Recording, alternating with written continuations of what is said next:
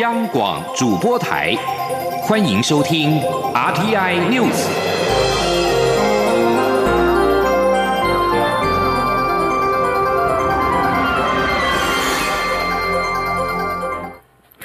各位好，我是张旭华，欢迎收听这节央广主播台提供给您的 RTI News。首先来关心的是武汉肺炎疫情的最新情况。根据中共官媒的会诊，中国境内武汉肺炎确诊病例今天已经突破了两千例。到下午四点为止，各地确诊病例合计两千零三十三例，死亡五十六例。其中湖北省占了一千零五十九例，死亡五十二例。广东、浙江两省各确诊一百零四例，居次。由于引发武汉肺炎的病毒来源可能来自武汉华南海鲜市场的野味，中国政府今天发布声明：明中国全国各地禁止贩售和运输野生动物以及其食品。中国中央电视台今天报道，为了遏制武汉肺炎疫情，山东省和北京、天津、西安等三座大城市将严禁长城巴士的运输往来。而中国广东省汕头市上午原本公告午夜之后封城，下午却政策大。转弯表示将会加强对流动人员的疫情监测和防控，但不会限制车辆、船只、人员还有物资的进出。此外，武汉肺炎也在美国、法国和澳洲都传出了数起的确诊病例，包括加拿大地方卫生医疗官员二十五号傍晚也宣布发现加拿大第一个推定武汉肺炎的病例，而法国目前有三例的确诊病例。南韩疾病管理本部还有美国加州橘郡健康照护局今天也都宣布了第三例的确诊病例。另外，南韩外交部二十五号将中国湖北省旅游警示上调到了三级红色预警，建议撤离，并呼吁国民取消或是延后湖北旅行。英国的外交和国协事务部也发布了最新的旅游建议，建议国民不要前往湖北省。美国国务院今天也表示，美国正在安排一架飞机准备撤离被困在武汉的美国外交人员还有公民。武汉肺炎疫情来势汹汹，台湾一名确诊的台商隐瞒病情和旅游史，甚至到舞厅去跳舞，直到一名在该舞厅工作的女性因为有相关症状就医之后才揭发。中央流行疫情指挥中心今天表示，该名女性经过。通报之后，出验结果是阴性。卫副部长陈时中也宣布提高防疫措施，即日起，曾经和武汉肺炎确诊个案接触以及具有湖北旅游史者，一律居家隔离。记者王威婷报道。一名自武汉回国的台商，二十四号确诊武汉肺炎，但是他之前隐瞒病史和旅游史，而且还没有戴口罩去高雄市金巴黎舞厅跳舞。一名在舞厅工作的女性出现相关症状，就医后才发现，相关单位立刻采取防疫措施。机关署副署长庄仁祥二十六号在中央疫情指挥中心记者会上表示，这位曾与武汉台商接触过的女性，经通报出院结果为阴性。由于这名台商隐匿病情和旅游史，将依传染病防治法开罚新台币三十万元。卫福部长陈时中也指出，因为武汉台商的关系，政府决定提高防疫措施，即日起曾与武汉肺炎确诊个案接触或者具有中国湖北省旅游史者均落实居家隔离，不得上班上课。如果未向防疫人员通报就自行外出，将依法重罚，甚至采取强制隔离。如果从湖北省以外地区回国的民众，虽然没有症状，也需接受居家访视。陈时中说：“那在居家隔离的时候，必然他出门的时候，一定要跟我们的相关的防疫或是我们的关怀的人员，好来报告。”好，如果没有的话，被我们查到，那当然一律好予以重惩。然后第二个就是说，在没有症状，好，那从湖北地区以外返国的，那要做我们的关怀访视。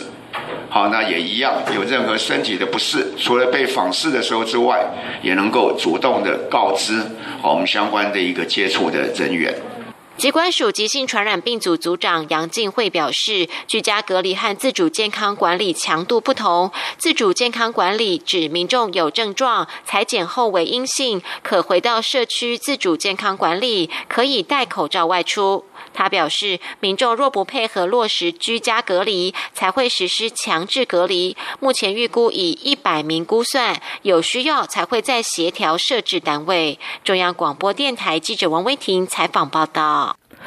中国武汉肺炎疫情扩大，武汉已经封城，但是当地仍然有两千多名台商。媒体报道，海基会已经去航海协会，希望能够准许以包机方式撤离滞留在武汉的台商。针对是否会以包机方式协助还在武汉的台商回到台湾，中央疫情指挥中心指挥官、卫福部长陈时中今天表示，海陆两会正在沟通讨论，但一定会兼顾防疫和外地民众的健康人员人权。陈时中说。但是这也是牵涉到跟对岸的一个相对的一些关系。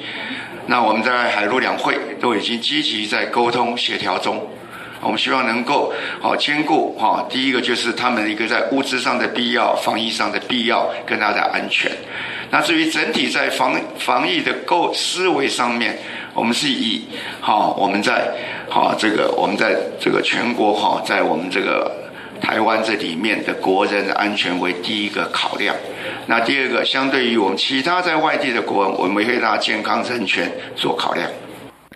陈时中表示，不会让滞留武汉的台商直接进入社区，一定是集中隔离检疫，直到完全安全为止。中央疫情指挥中心今天进一步提高了中国来台人士的防疫措施，包括全面禁止中国湖北省人士，包含陆生来台，暂缓受理湖北省以外大陆人士的观光、社会交流、专业交流、医美健检等申请，特殊情况则个案审查，已发入台许可证者则推迟来台。从中国入境的商务交流人士必须自主健康管理十四天；从湖北省返台的大陆籍配偶需限制居住，并配合自主健康管理十四天。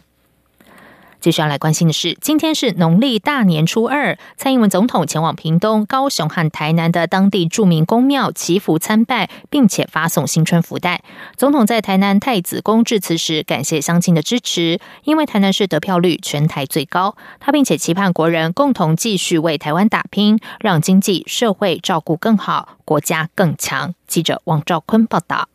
蔡英文总统二十六号上午前往屏东丰港德隆宫。屏东东港东龙宫祈福参拜，下午前往高雄凤山五甲龙城宫、台南新营太子宫等庙宇，担任主祭官上香、献花及献果，祈求风调雨顺、国泰民安。同时，也发送鼠年新春福袋给现场排队民众。总统在台南致辞时，首先感谢乡亲在这一次总统大选对他的支持，让他能够连任。希望国人在新的一年共同为台湾打拼。总统说：“，”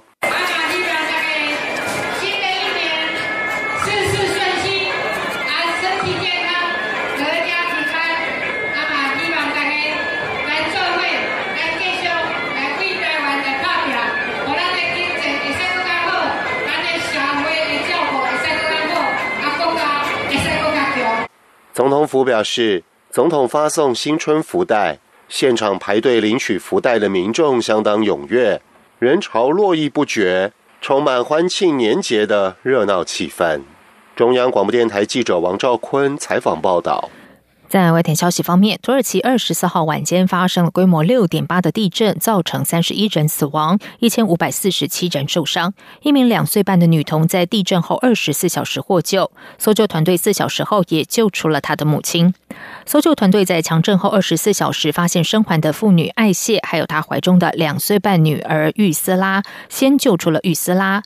在。震后的二十八小时，艾谢脱困了。土耳其灾害应变管理署表示，截至目前，这起地震造成三十一人丧生，一千五百四十七人受伤。搜救团队从瓦砾堆下救出了四十五人。灾害应变管理署表示，已经投入超过三千四百三十三名的搜救人力，动员十七只搜救犬，持续评估震灾损失的调查团队初步报告，有七十六栋建筑全毁，四十二栋受损，四百二十五栋轻损。主震之后，已经发生超过五百三十次的余震。规模超过四的余震有九次。灾害应变管理署表示，地震发生于当地时间二十四号晚间的八点五十五分，震央在艾拉奇省席夫里杰镇，震源深度六点七公里，邻近省份叙利亚、乔治亚等国都可以感受到地震。